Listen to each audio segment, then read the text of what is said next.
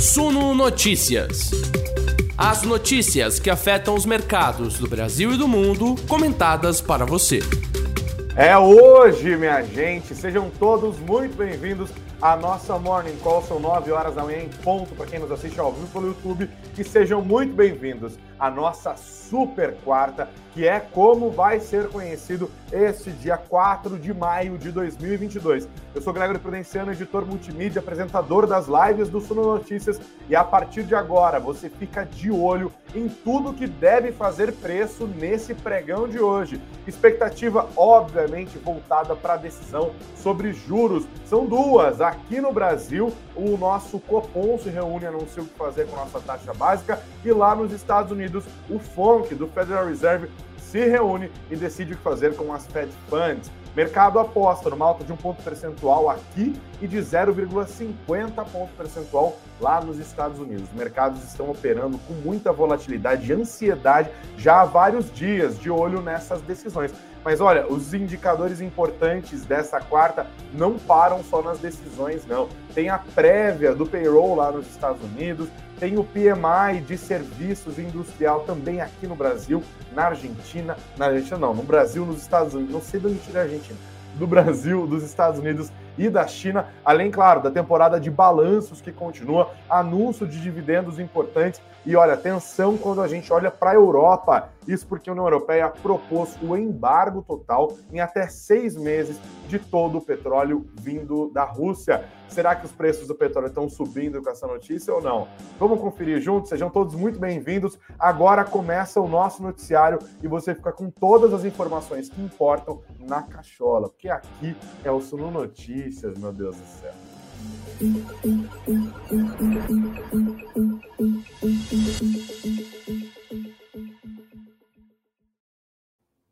Bem-vindos, pessoal. Vamos começar agora a nossa Morning Call. Óbvio, a gente já começa falando de política monetária, das expectativas do mercado para as decisões que devem ser anunciadas hoje, lá nos Estados Unidos e aqui no Brasil. Vamos por ordem, é, ordem cronológica. Primeiro, claro, a gente tem que falar lá dos Estados Unidos. Hoje, o Federal Reserve decide o que fazer com os juros americanos, tá? Eles têm o FONC dele, que é o Comitê Federal de Mercado Aberto, né? Em inglês a sigla é o FONC, que é o equivalente ao nosso Copom. Eles tão, vão se reunir e está marcada para que a decisão seja anunciada hoje às 15 horas, horário de Brasília. 30 minutos depois, 15h30, o presidente do Banco Central Americano, Federal Reserve, que é o Jerome Powell, vai dar uma coletiva, uma entrevista que é muito aguardada. Esse é o rito lá nos Estados Unidos. Eles fazem um anúncio no meio da tarde, 30 minutos depois, o presidente do Banco Central dá uma entrevista detalhando as suas impressões. O que, que o mercado vai buscar lá nos Estados Unidos, tá? Bom, um pouco de contexto para a gente não se perder. O Banco Central americano, no, no auge da pandemia, por conta dela, foi lá e derrubou a taxa básica de juros deles, né? Essas Fed Funds derrubou para um nível muito baixo, entre 0 e 0,25%. Dois, começou um programa de recompra de ativos que injetou bilhões de dólares na economia americana, enquanto o governo americano também começou uma medida é, de apoio, né, distribuindo cheques e mais cheques para milhões e milhões de americanos, também para dar um suporte ao mercado interno. Beleza? É, o Banco Central Americano já começou há meses uma redução desse programa de recompra de ativos do quantitative easing, que já é na prática um aperto monetário, e em março agora fez a primeira alta de juros deste novo ciclo de aperto monetário, de elevação é, dos juros. Né? A taxa, como eu disse, estava em zero e entre 0 e 0,25, passou para entre 0,25 e 0,50%. A expectativa do mercado, praticamente unânime, é de uma elevação de 0,50 ponto percentual. Portanto, o dobro do movimento de alta que foi visto no mês de março. Que o mercado quer saber a partir disso é como o Federal Reserve está lendo o momento inflacionário nos Estados Unidos. Que estamos passando lá nos Estados Unidos pela maior inflação dos últimos 40 anos, isso já é amplamente sabido. A questão é que o Fed dizia desde o começo que essa pressão inflacionária seria transitória, transitoriedade, transitoriedade, e depois foi, depois foi se percebendo que ela é, se mostrava um pouco mais persistente do que as expectativas apontavam. Além disso, nos últimos meses nós fomos afetados por dois impactos grandes, né? Quando a gente olha para a economia mundial. Primeiro, a desaceleração econômica da China. É, aliás, não é nem a desaceleração econômica da China, são os lockdowns que estão sendo impostos sobre grandes cidades chinesas que acabam per se gerando uma pressão inflacionária porque desorganizam a cadeia produtiva global. O outro ponto, obviamente, é a guerra lá na Ucrânia, que pressiona as commodities. Né? Nós temos visto uma elevação bem relevante nos preços do petróleo das commodities agrícolas que são exportadas por países ali do leste europeu. Né? É o caso, inclusive, da própria Ucrânia com o trigo e também com o milho, Belarus também, que vai sofrendo sanções econômicas junto com a Rússia. Então, um cenário que já era conturbado, de uma elevação inflacionária que deveria se dissipar na expectativa da maior parte dos bancos centrais, com a normalização da economia e com o fim da Covid-19, foi sustado porque a Covid-19 não acabou, inclusive está continuando a desorganizar a cadeia produtiva global lá na China, e, por outro lado, um fator que não era previsto, a invasão da Ucrânia por parte da Rússia, né? E os impactos econômicos disso, não só na elevação dos custos, mas na cadeia de, de comércio global, que acaba sendo prejudicada e por aí vai. E aí os bancos centrais falaram: olha, mas não dá mais tempo. A gente protelou enquanto foi possível. A gente vai ter que subir os juros aqui nos Estados Unidos. O Banco Central Europeu deve fazer o mesmo nas próximas reuniões. O Banco Central da Inglaterra já está fazendo o mesmo. E aí a questão é: como decidir o que fazer com os juros neste cenário tão conturbado, com tantas incertezas, tá? Aqui no Brasil, o cenário é um pouco diferente, tá? Por quê? Porque a gente já começou a subir os juros antes dos outros países, né? A gente começou a subir os juros no começo do ano passado, a gente teve uma, pelo, pelos mesmos impactos da pandemia ali, a nossa taxa Selic foi para sua mínima histórica em 2%, e depois começou um rápido movimento de elevação para dar conta da nossa própria dinâmica inflacionária, que persiste na casa dos dois dígitos, já está acima dos 11% agora, certo? Aí a questão é, o impacto dessa elevação dos juros não foi sentido totalmente ainda, porque tem uma defasagem no efeito. Também tem uma preocupação sobre quão eficaz é a elevação dos juros nesse cenário, porque a pressão inflacionária que nós estamos sofrendo não é de demanda, ela tem um componente um pouco diferente da inflação que acontece lá nos Estados Unidos, que também é por um choque de oferta, depois por um choque de demanda, mas aqui no Brasil é muito mais choque de oferta do que choque de demanda, e também nós somos um país de terceiro mundo, nós estamos sujeitos aos choques inflacionários advindos do câmbio, nós sofremos com isso no ano passado, agora nós vivemos um processo inverso com a valorização do dólar em relação ao real. Nos últimos dias, no entanto, outros movimentos de valorização do dólar. Além disso, nós temos um cenário que é conturbado internamente, porque há risco fiscal, com o governo aplicando muitas desonerações ao mesmo tempo que a arrecadação está subindo. Isso não deveria afetar nada, mas há dúvidas sobre se a arrecadação será persistentemente mais alta. É, e a questão é: isso é dúvida. Agora, as, os riscos fiscais, né, quando o governo deixa de arrecadar, por exemplo,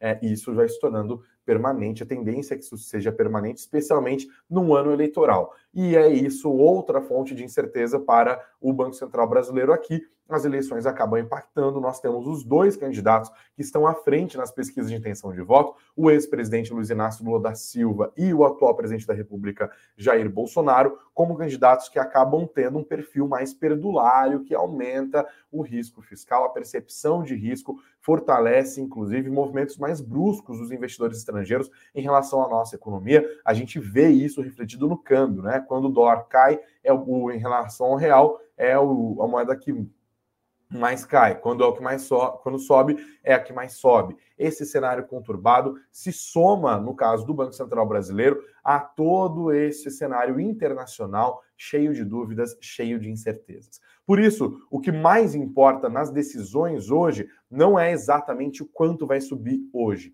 Mercado já acredita, como eu disse, que vai subir 0,5% nos Estados Unidos e 1 um, 0,5 ponto percentual nos Estados Unidos e um ponto percentual aqui no Brasil. A questão é, nos seus comunicados, na entrevista de João Paulo, no comunicado aqui do Brasil, quais serão as sinalizações para os próximos passos? Onde estarão, onde residirão as dúvidas das autoridades monetárias a respeito do que fazer com os juros dos respectivos países a partir desta conturbação toda, o que é dúvida e o que é certeza para os formuladores de política monetária. Tudo isso vai, deve ser respondido hoje. E olha, se não for respondido, fique esperto, porque aí a gente vai esperar mais bagunça nos mercados ainda, tá? Nós estamos há semanas com o mercado operando de olho nessas decisões de política monetária, por isso temos tido muita, desculpem, muita volatilidade é, nos mercados inclusive, tá? É, e por isso pergunto para vocês, diante deste cenário todo, a gente conversou sobre isso, inclusive, na nossa live das 19 horas, com o Sérgio Vale, que é economista-chefe da MB Associados, e eu queria perguntei para ele, agora pergunto para você que nos assiste aqui na nossa Morning Call do Suno Notícias. Você acha que a gente está entrando num bear market, que a gente está entrando num mercado que só cai, cai, cai por conta desse cenário macroeconômico e geopolítico todo conturbado? É sim ou não? Duas alternativas. Vão votando, vão deixando os comentários aqui agora também na nossa conversa e a gente fala no finalzinho da nossa conversa de hoje, nossa live, quais são as apostas dos nossos investidores que nos assistem aqui ao vivo pelo YouTube. Agradeço também a audiência de todos vocês que nos acompanham pela, pelas plataformas de podcast. E olha, para tanto para você que nos assiste pelo YouTube, quanto para você que nos ouve pelas plataformas de podcast, o caminho é o mesmo, hein? É sentar o dedo no like, que nos ajuda imensamente se inscrever aqui no YouTube, seguir o nosso perfil nas plataformas de podcast e dar uma olhada nos links que estão na nossa descrição. Você pode ter acesso ao nosso pacotão aqui da Sono Fundos Imobiliários com carteira recomendada, com plantão tira dúvidas, com cursos específicos, conteúdos exclusivos. Dá uma olhada no link que está aqui embaixo, são as últimas horas para você aproveitar a oferta. E também tem o nosso e-book gratuito, Guia Prático de Planejamento Financeiro, também na descrição do vídeo e na descrição do nosso podcast. No caso do Guia Prático, você clica, faz o download e fica mais por dentro de como administrar as suas finanças, tá bom? Seguimos agora com o nosso noticiário aqui, galera. Eu vou para as anotações. Lembrando que ontem o Ibovespa teve uma ligeira queda, uma derrapadinha de 0,10% aos 106.528 pontos. A moeda americana, por sua vez, teve uma bela de uma queda, 2,15%, voltando a ser cotada abaixo dos R$ reais. A cotação no fechamento foi de R$ 4,96, 4,9635. O índice de fundos imobiliários caiu 0,12%. O IFIX fechou abaixo dos 2.800 pontos, hein? 2.795 pontos, tá? Então, vamos para a agenda e a gente segue aqui com o nosso noticiário. Decisão de juros lá dos Estados Unidos hoje às 15 horas, entrevista do Jerome Powell às 15h30. O anúncio da decisão sobre a Selic aqui no Brasil deve ser feito após as 18h30. Lembrando que em março foi uma enrolação, saiu 7h10 no meio da nossa live, mas a gente prepara tudo isso. Ah, é, e claro, nós teremos cobertura especial sobre isso hoje na nossa live, tá? Gustavo Sung, nosso economista-chefe aqui da Suno Research, vai participar e a gente repercute para você esses comunicados, tá? Quando sair a decisão do Federal Reserve hoje à tarde, a gente também entra para te dar todos os detalhes ao vivo. Fique esperto com a gente às três da tarde, cola com nós aqui, tá? Além disso, no Brasil, nós temos o Roberto Campos Neto participando da primeira sessão conjunta do Copom do dia, é análise de conjuntura, justamente, está marcada para começar hoje às nove e meia da manhã, e depois ele ainda vai se encontrar com vários ministros, incluindo Paulo Guedes, às onze horas da manhã, isso antes da segunda parte do encontro do Copom. Então, Guedes, vai rápido nessa conversa aí, para não atrasar aqui, hein? Tem que sair esse negócio antes da nossa live, senão vira uma loucura. Mas se virar loucura, com loucura, iremos também. Relatório da ADP sobre a criação de empregos do setor privado dos Estados Unidos está saindo por agora, tá? Vai sair daqui a pouquinho. É... Esse relatório funciona como uma espécie de prévia do payroll lá nos Estados Unidos, tá? Nós teremos hoje divulgação, inclusive, do índice, dos índices de gerentes de compras, os PMIs, que são índices importantes para a gente aferir o ritmo de atividade, tá? O PMI do setor de serviços e o composto aqui no Brasil sai agora às 10 horas da manhã. Nos Estados Unidos sai às 10 horas e 45 da manhã. Na China sai às 22 horas e 45 minutos. Então, importante isso porque vai aferir o ritmo de atividade aqui para nós e para as duas maiores economias do planeta ao longo deste dia, tá? O PMI é um índice que vai de 0 a 100, quando ele está acima de 50 é expansão abaixo de 50 é retração. Então, se ele passou de 55 para 52, significa um menor ritmo de expansão da atividade, mas não retração. Agora, se ele passou de 55 para 48, então a gente já está falando de um crescimento negativo, entre aspas, né? De uma queda, exatamente. Além disso, temos balanços: BRF, Suzano, CSN, PetroRio aqui no Brasil, logo depois do pregão. Nos Estados Unidos, teremos farmacêutica moderna divulgando são os resultados do primeiro trimestre de 2022, tá? Antes de continuar com o nosso noticiário, dá uma olhada aqui, o Ibovespa Futuro é, abriu em alta e agora foi para uma queda, tá? Uma leve queda de 0,2%. Já o dólar abriu em leve alta, de 0,15% aos R$ 4,97%, dia de bastantes indecisões aqui, beleza?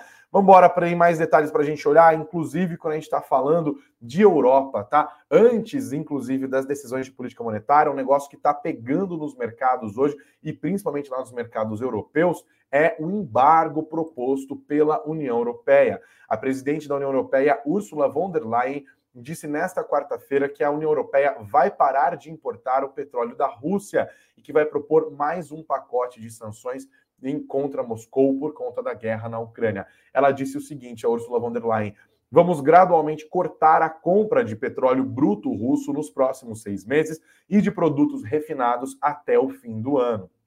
Isso ela falou em discurso no Parlamento Europeu. Continuou: será um completo embargo às importações de todo o petróleo russo, seja marítimo ou por oleoduto, bruto ou refinado não será fácil. Alguns países membros dependem fortemente do petróleo russo, mas simplesmente temos de trabalhar nisso. Então, temos aqui um capítulo importante nessa novela das sanções que estão sendo impostas contra a Rússia por conta da guerra que está acontecendo lá na Ucrânia, tá? Esse é um assunto que se discute desde o minuto 1 um da invasão. Quando começaram a ser anunciadas as primeiras sanções contra a Rússia, logo se perguntava, tá, mas e o petróleo? Mas e o gás? Né? E essas fontes de energia que são super importantes para países da União Europeia e que vêm diretamente da Rússia.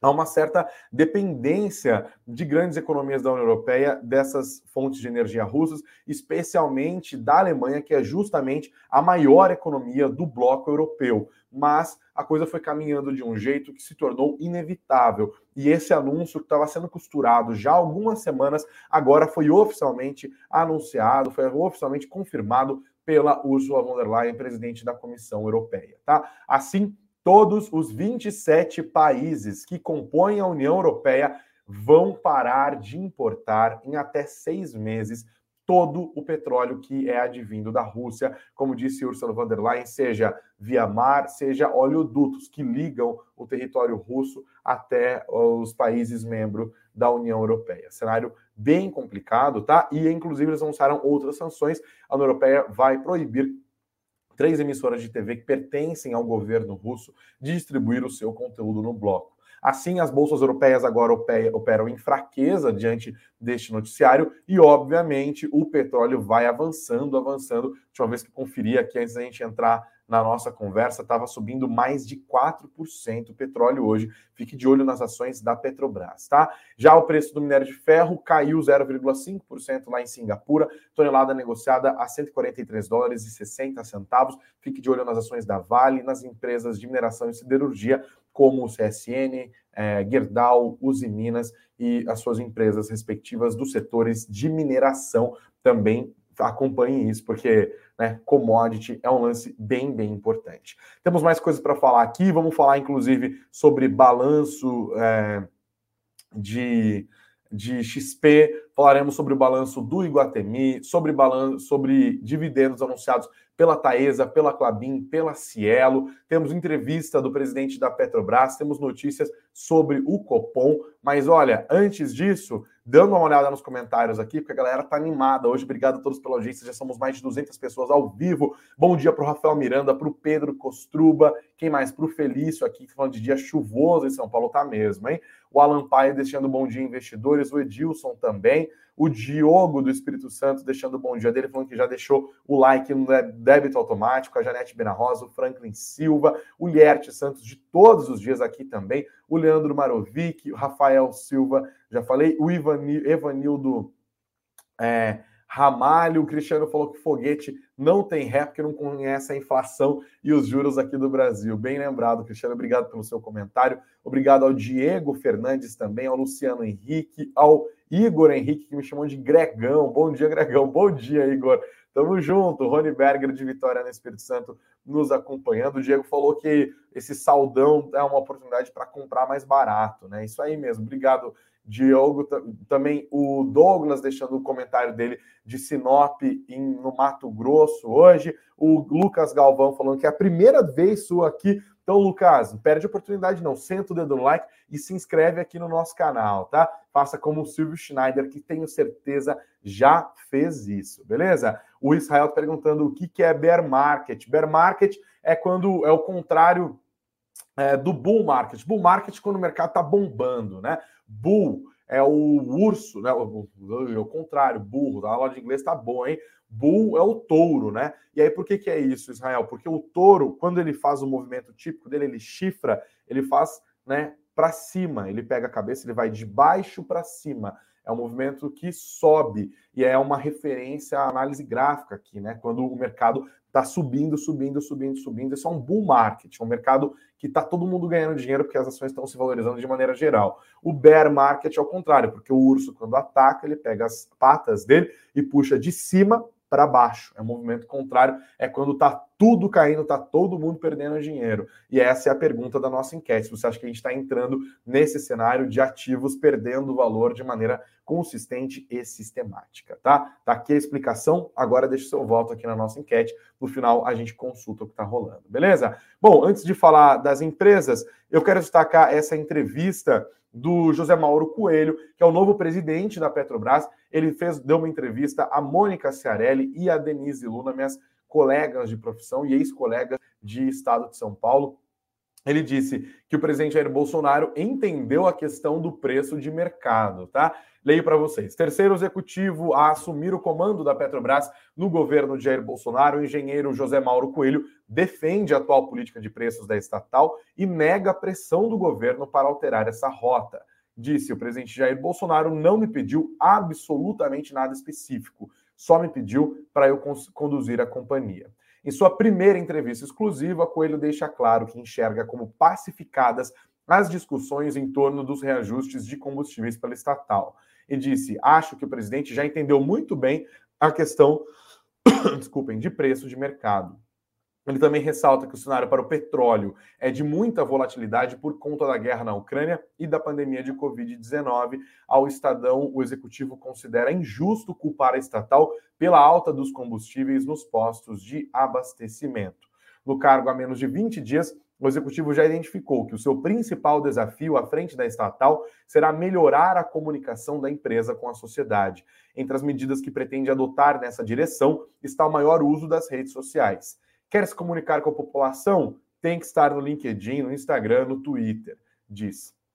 Então, estes são os destaques aqui, tá? É, eles perguntam, inclusive, sobre o momento do petróleo bastante volátil. Ele cita essa questão do lockdown na China e também da questão no leste europeu envolvendo Rússia e Ucrânia. E aí as repórteres do Estadão perguntam como esses fatos atingem o mercado brasileiro. Ele diz que esses conflitos para o mercado de energia em geral são muito importantes, porque a Rússia era um dos principais fornecedores de petróleo, gás natural e diesel para a Europa, e as sanções que são impostas à Rússia afetam o mercado internacional por exemplo, o mercado de diesel, né? E ele responde aqui sobre diesel, sobre o petróleo é, e seu movimento de alta. Boa entrevista aqui. Depois, terminar a nossa conversa, eu vou ler mais em detalhes. Parabéns às minhas colegas Mônica e Denise que fizeram essa primeira conversa com o novo CEO, o novo presidente da Petrobras. Você que nos assiste aqui deve dar uma acompanhada também, se puder.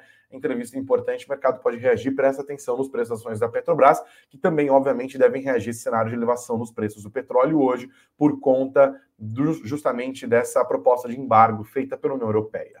Detalhes agora também ainda sobre o caderno de economia e negócios do Estadão a respeito do Nubank. Nubank vale 5 bilhões de dólares a menos do que na época do aporte de Warren Buffett.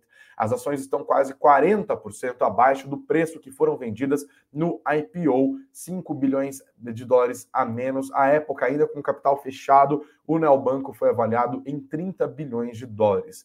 Um gestor em Nova York afirma que a antecipação em um mês do fim do período de lock-up, a trava que impede quem comprou as ações do Nubank no IPO de vender os papéis do mercado tem efeito psicológico nos investidores. Ao prever vendas futuras, resolveram oferecer suas ações já.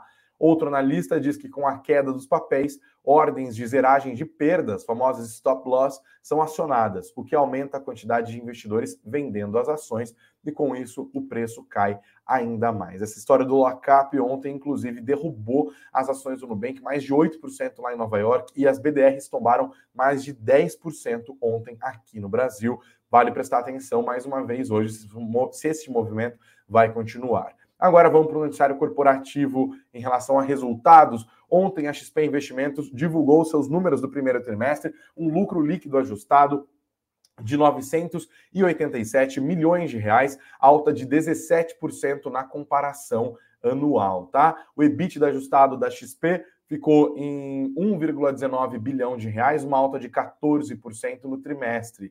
A XP informou que o total de ativos sob custódia, sob custódia, chegou a 873 bilhões de reais no dia 31 de março, uma alta de 22% em relação ao fechamento do primeiro trimestre de 2021 e de 7% em relação ao quarto trimestre deste ano. E eles escreveram, abre aspas, o crescimento na comparação anual reflete uma captação líquida de 207 bilhões de reais e uma desvalorização de ativos de 49 bilhões de reais. Apesar de uma conjuntura desafiadora com um novo pico de casos de Covid no Brasil, o conflito entre Rússia e Ucrânia em um trimestre sazonalmente mais fraco, a captação líquida foi de 46 bilhões de reais no primeiro trimestre de 2022 contra 48 bilhões no quarto trimestre de 2021, uma queda, portanto, de 5%, fecha aspas, tá? Temos aqui os números, e aí, inclusive, o Bruno Constantino, diretor financeiro da XP, sócio do grupo, disse que o primeiro trimestre desse ano foi um trimestre, não sabe se imprevisível, mas bem desafiador do ponto de vista macroeconômico. Diz que janeiro foi um mês que nem existiu e que fez com que ele se lembrasse do primeiro mês da pandemia lá em 2020. Mas os meses seguintes, segundo a XP, foram de nítida recuperação da atividade e março foi o melhor mês dentro deste primeiro trimestre, tá? E aí o Bruno Constantino concluiu: o trimestre terminou com uma sinalização bem positiva e eu não esperaria um resto de ano como o primeiro trimestre. A tendência de março, de melhora, de alta, continua. Quer mais detalhes sobre o balanço da XP? Confere aqui no nosso site suno.com.br barra notícias. Iguatemi reverteu o lucro e apurou um prejuízo no primeiro trimestre desse ano de 16,4 milhões de reais. Tá? Nos primeiros três meses do ano passado, a empresa havia registrado um lucro de 39,8 milhões. Impacto por conta das ações da Infracommerce, que tombaram. É uma empresa de serviços para comércio eletrônico, na qual a Iguatemi tem uma participação de 11,2%. As ações dessa empresa em 2022 já caíram cerca de 65%. O investimento da Iguatemi é feito via fundo, com marcação a mercado periodicamente, né? O que explica o impacto negativo na empresa, mas isso não afetou o caixa da operadora de shoppings. Excluindo a Infracommerce, o Iguatemi teria reportado um lucro líquido de 40,9 milhões de reais. Presta atenção nas ações do Iguatemi hoje. Taesa anunciou um pagamentão aqui de 800,2 milhões de reais em dividendos, 800,2 milhões de reais, tá? É, o valor será de 77 centavos para quem tem ações ordinárias e preferenciais. Sobre as units, o valor será de R$ 2,32. Esses dividendos anunciados pela Taesa vão ser pagos no dia 31 de maio e apenas investidores com ações da Taesa no dia 9 de maio terão o direito de receber os rendimentos. A partir do dia 10, as ações e as units serão negociadas sem direito aos dividendos. Hoje é dia 4 de maio, então você quer surfar nessa onda de dividendos da Taesa, ainda tem tempo para comprar, hein? Vai até o dia 9. Clabin também anunciou pagamento de dividendos. No caso da Clabin, serão 346 milhões de reais o valor por ação.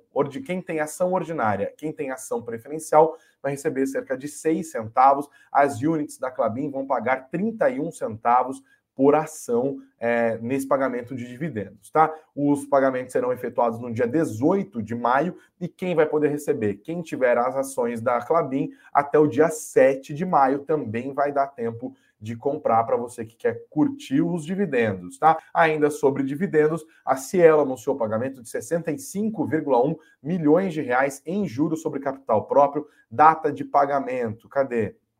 O valor total 65,1. O valor por ação, no entanto, acabou não sendo anunciado. A data de corte é 10 de maio, pagamento dia 24 de maio. Como assim não divulgaram o, o valor por ação, Cielo? Pelo amor de Deus, ninguém merece, hein? Tem que anunciar esse negócio sim. Socorro.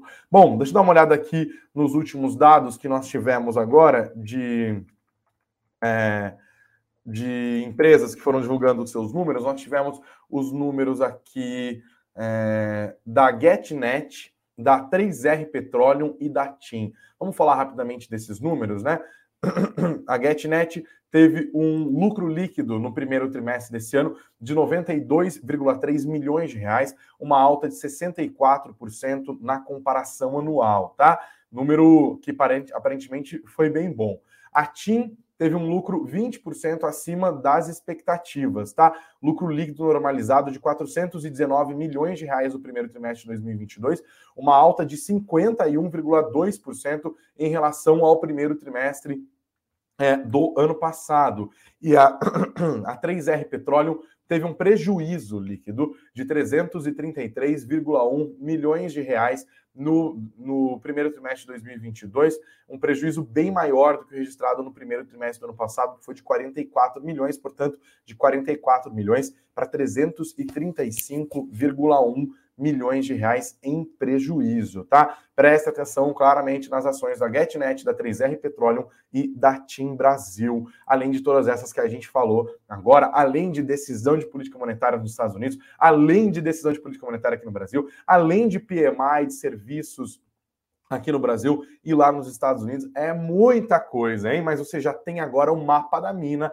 para ficar sabendo o que deve mexer com o mercado nesta quarta-feira, tá? Então, não se esquece de sentar o dedo no like, de compartilhar o nosso conteúdo. Para você que nos assiste agora aqui pelo YouTube, a gente está crescendo no nosso número de inscritos, né? Ontem a gente bateu os 45.300, mas hoje tenho certeza, se você se inscrever, a gente consegue chegar nos 45.400, tá? Já somos 45.350, então a 50 de bater 45.4, ajuda nós. Você que nos assiste aqui, tem uma galera assistindo a gente que ainda não está inscrita no nosso canal, hein? Eu tô vendo, eu sei, eu tenho os números. Então nos ajude, além do like, se inscreva no nosso canal. Você que nos ouve nas plataformas de podcast, também senta o dedo no like e siga o nosso perfil aqui, beleza? Eu perguntei para vocês hoje se nós estamos entrando em um bear market. E vamos ver o que a galera está apostando aqui. Deixa eu encerrar a, a, a, nossa enquete. Você acha que estamos entrando em um bear market? 73% acredita que sim, estamos entrando em um bear market e 26% acredita que não, que ainda não é momento de desespero. Obrigado aqui pela participação de vocês também na nossa enquete, hein, galera? Tá animada. Obrigado pela audiência, obrigado que você aqui é a razão de nós estarmos aqui. É por isso que eu acordo cedo para deixar você bem informado, por isso que eu durmo tarde para deixar você bem informado, tá? Hoje às 19 horas tem live especial sobre a decisão de política monetária. Antes disso, às 15 horas, assim que sair a decisão de política monetária dos Estados Unidos, a gente vai entrar com o Breaking News, nossa programação especial. A quarta-feira promete, é muita coisa para você saber e tudo você vai ficar sabendo aqui no Sono Notícias, a sua principal fonte de informação sobre o mercado financeiro, tá? Obrigado a todos mais pela audiência, muitos bons negócios, muito dinheiro no bolso, muita saúde e vamos que vamos, que hoje é super claro.